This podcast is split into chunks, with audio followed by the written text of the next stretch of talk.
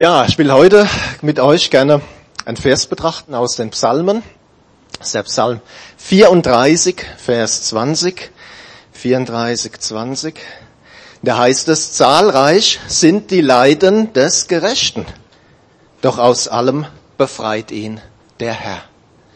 Zahlreich sind die Leiden des Gerechten, doch aus allem befreit ihn der Herr. Ja, ein Vers, der, äh, der zwei Teile hat. So beim zweiten Teil, da sagen wir gerne und laut Amen dazu. Ja, der Herr befreit, jawohl. Aber den ersten Teil, wovon Leiden die Rede ist, den hören wir nicht so gerne. Wir hatten vor 14 Tagen eine Predigt hier gehabt von dem Dietmar Schwabe, da ging es so ein bisschen in die Richtung, aber ich glaube, so im evangelikalen, pfingstlerischen Umfeld haben wir den Fokus oft auf den Glaubenssiegen. Oft auf dem, was Jesus uns schon alles erworben hat. Und natürlich, das ist gut, da predige ich auch gerne darüber und das, das ist alles richtig. Aber ich glaube, ich glaube, es ist enorm wichtig, gerade für die Zeit, die kommt, dass wir ein ausgewogenes Gottesbild haben, dass wir ein realistisches, ein realistisch im Sinne von der Bibel, ein realistisches Glaubensverständnis haben. Denn sonst können wir schnell an unserem Glauben irre werden, wenn Dinge anders laufen als erwartet. Und deswegen ist es gut, sich ab und zu auch mal mit so einem Vers zu beschäftigen. Und das wollen wir heute tun. Und lasst uns anfangen mit dem ersten, mit dem unangenehmen Teil. Zahlreich sind die Leiden des Gerechten. Leiden, da steht im Hebräischen das Wort Ra, im Griechischen, also in der griechischen Übersetzung des Alten Testaments, da steht hier das Wort Tlipsis. Wir kommen nachher nochmal drauf zurück. Wenn wir diesen Vers mal ein bisschen im Detail anschauen, da sind schon so ein paar ganz interessante Sachen dabei. Das erste, wen betrifft denn das? Wen betrifft das? Das betrifft nicht die Atheisten. Das betrifft nicht die radikalen Hindus. Das betrifft nicht irgendwelche schiitische Gotteskrieger ja, wo wir sagen, ja, dass die keinen Segen haben, ja, vollkommen klar. Nein, es betrifft den Gerechten. Es betrifft den, der sich um Gottes Willen kümmert, dem Gottes Willen am Herzen liegt. Um den geht es hier. Ganz klar, wenn wir gegen Gottes Prinzipien, gegen Gottes Gottes Gebote verstoßen. Ja, wir haben darüber gepredigt, wie zum Beispiel das Prinzip der Vergebung, das Prinzip von Saat und Ernte, das Prinzip von Segen und Fluch.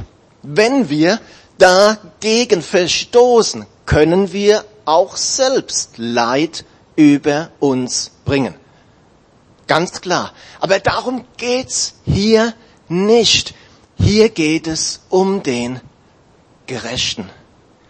Und das Neue Testament sagt ganz klar, wer zu Jesus Christus gehört, der ist gerecht.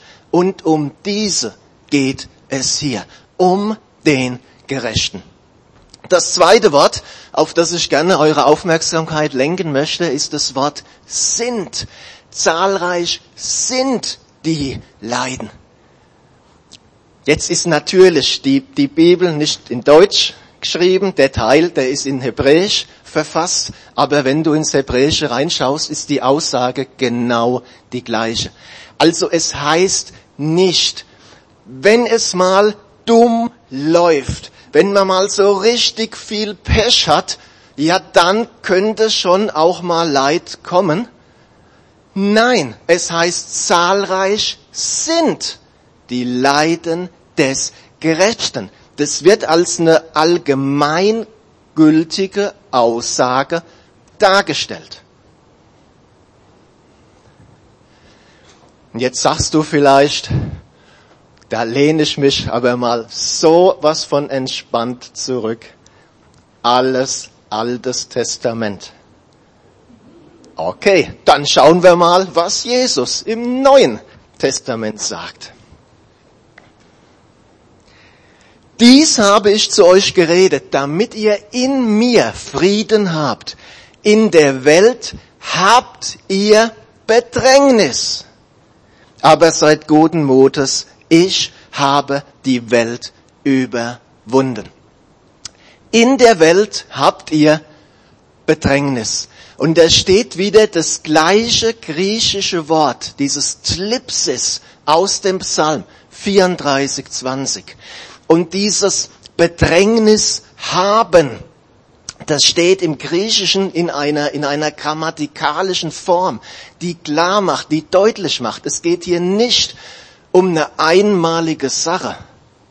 Es geht um einen gegenwärtigen, um einen andauernden Zustand. Und Jesus erklärt dies an einer anderen Stelle noch ein bisschen genauer. Warum eigentlich? Warum haben wir in dieser Welt Bedrängnis? In Johannes 15, da sagt er, diese Welt würde euch lieben, wenn ihr zu ihr gehören würdet. Doch ihr gehört nicht mehr dazu.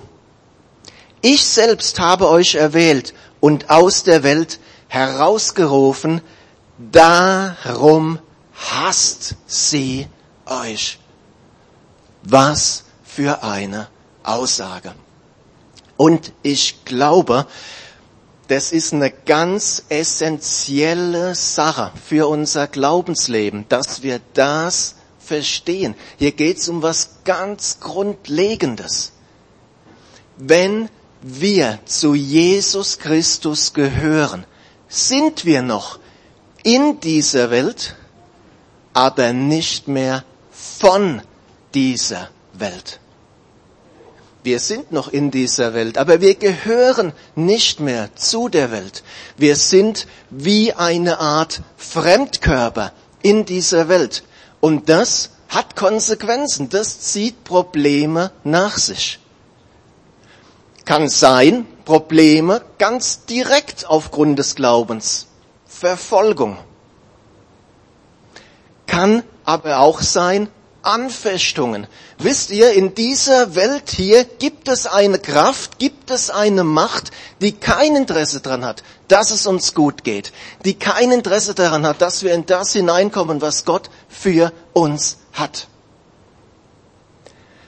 Und weil wir noch in dieser Welt sind, sind auch Krankheit und Tod noch ein Thema.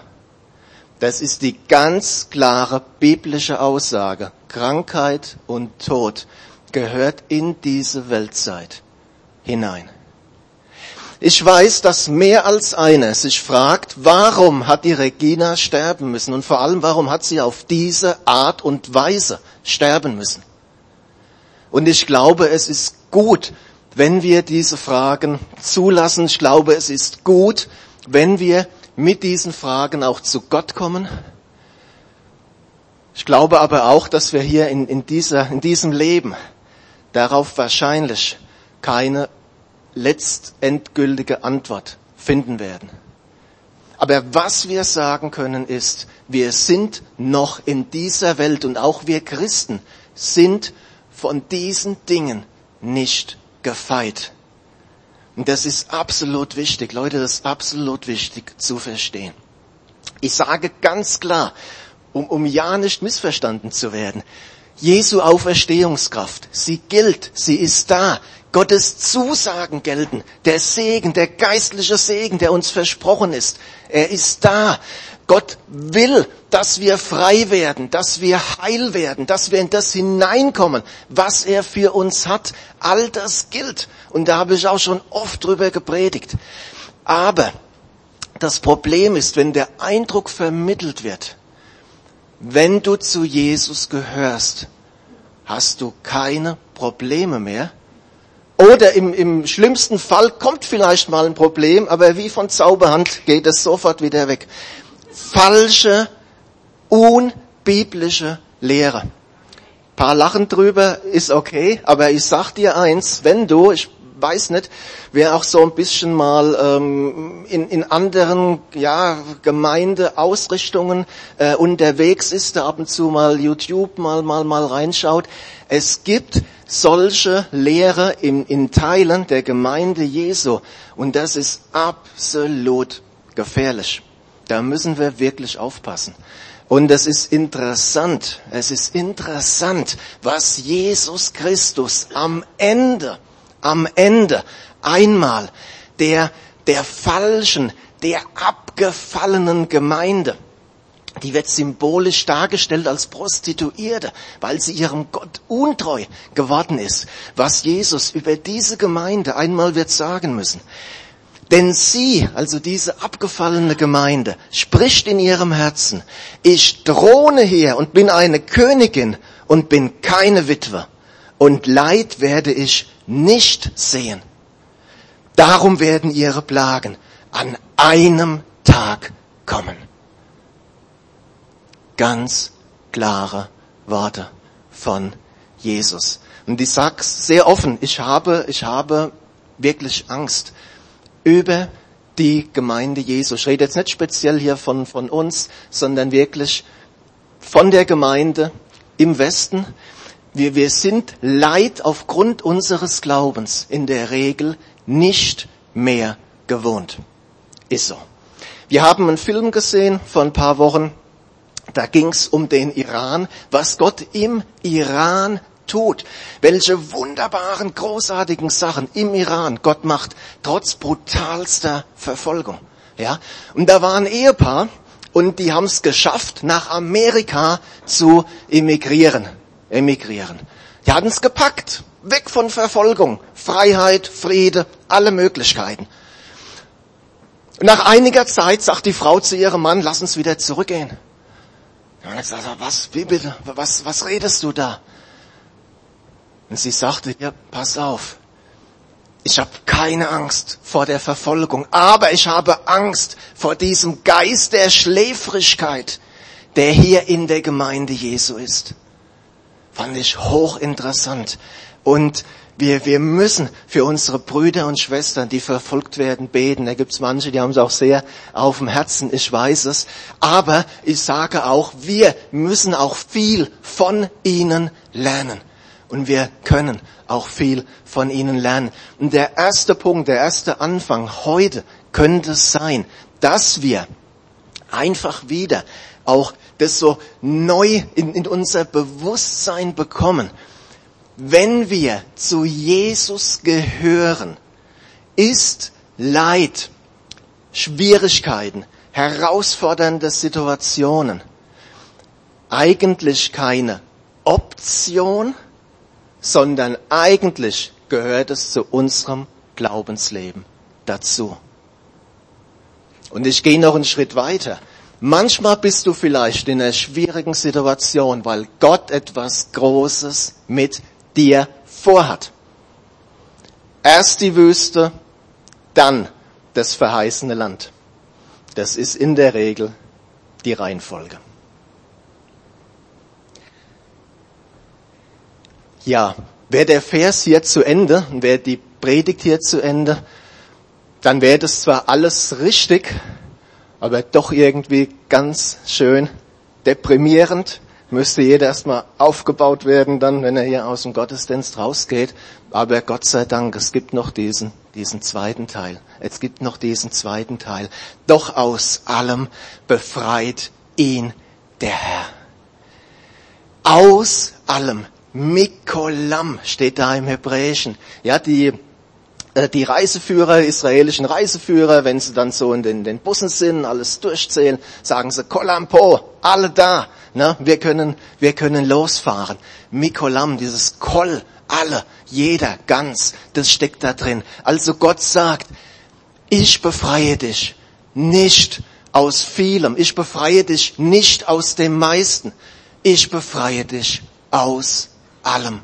Aus allem. Für Gott ist kein Problem zu groß und keins zu klein. Und dieses, dieses Befreien, Nazal, das heißt eigentlich herausziehen aus etwas. Also könnt ihr euch das so vorstellen, da ist jemand in der Grube und Gott kommt mit dem Seil, gibt dir das Seil und er zieht dich aus der Grube heraus. Wer fühlt sich momentan wie in der Grube? Wer fühlt sich vielleicht nicht nur wie in der Grube, sondern wie im Tiefseegraben? Gott hat versprochen, wir haben es gesungen, er ist der, der sein Versprechen hält, uns da herauszuziehen. Wie kann Gott retten? Wie kann er befreien? Ich glaube, es gibt ganz unterschiedliche Möglichkeiten. Ein Punkt ist sicher sein Wort. Sein Wort. In Psalm 107, Vers 20 heißt es, er sandte sein Wort und machte sie gesund. Gottes Wort hat Kraft in sich. Gottes Wort hat Leben in sich. Gottes Wort kann in deine Situation hinein sprechen. Da ist eine Kraft dahinter. Wie Dynamit. Es kann deine Situation verändern. Gott kann dir Lösungen aufzeigen, wo vorher keine Lösungen zu sehen waren. Die Frage ist, setzen wir uns Gottes Wort aus? Investieren wir Zeit in Gottes Wort? Geben wir Gott überhaupt die Chance, durch sein Wort zu uns zu reden, sollten wir machen. Ja, wirklich Zeit in Gottes Wort investieren. Wie kann Gott noch helfen?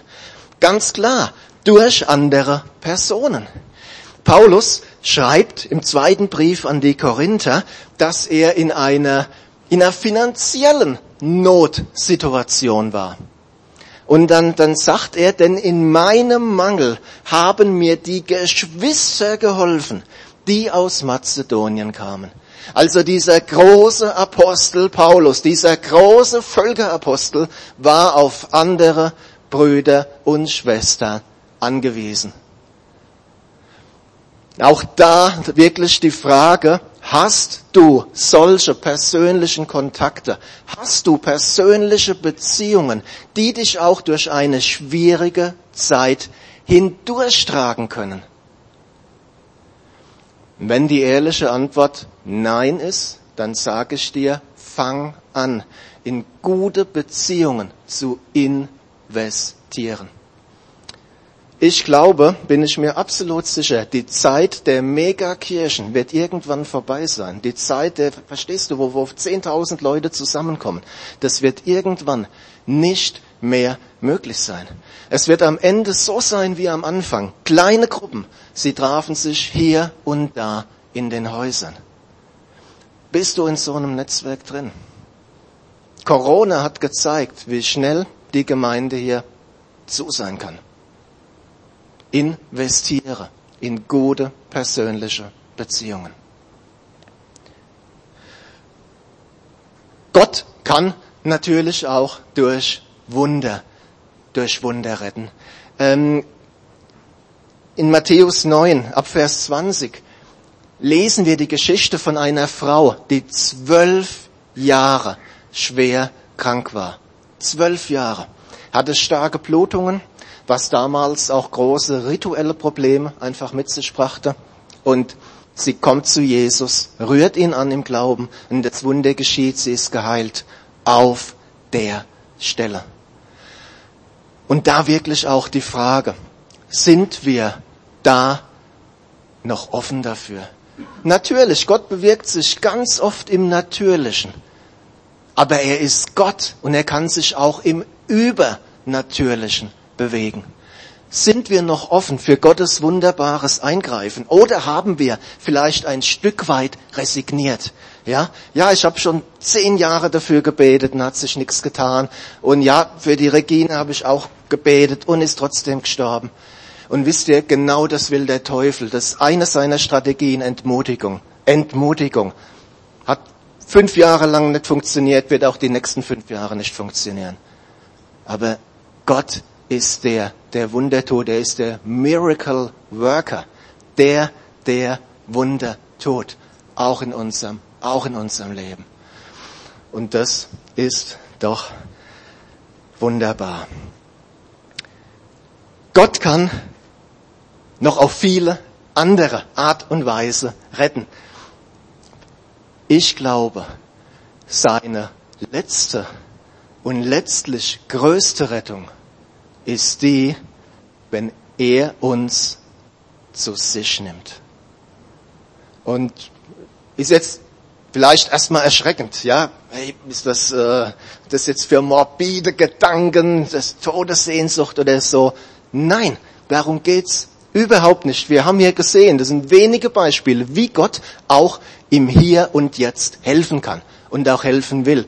Und manches, hey, ganz ehrlich, manche Hilfe Gottes, die brauchen wir nicht im Himmel, die brauchen wir hier auf der Erde. Ja, aber, aber, und da glaube ich, brauchen wir im Westen einen echten Perspektivwechsel.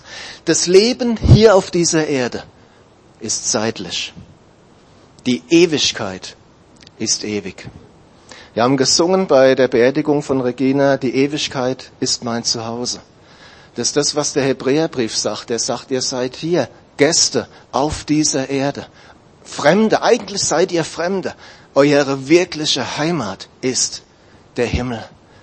Und das ist auch, was Paulus schreibt. Er sagt, Christus ist mein Leben, aber Sterben ist mein Gewinn.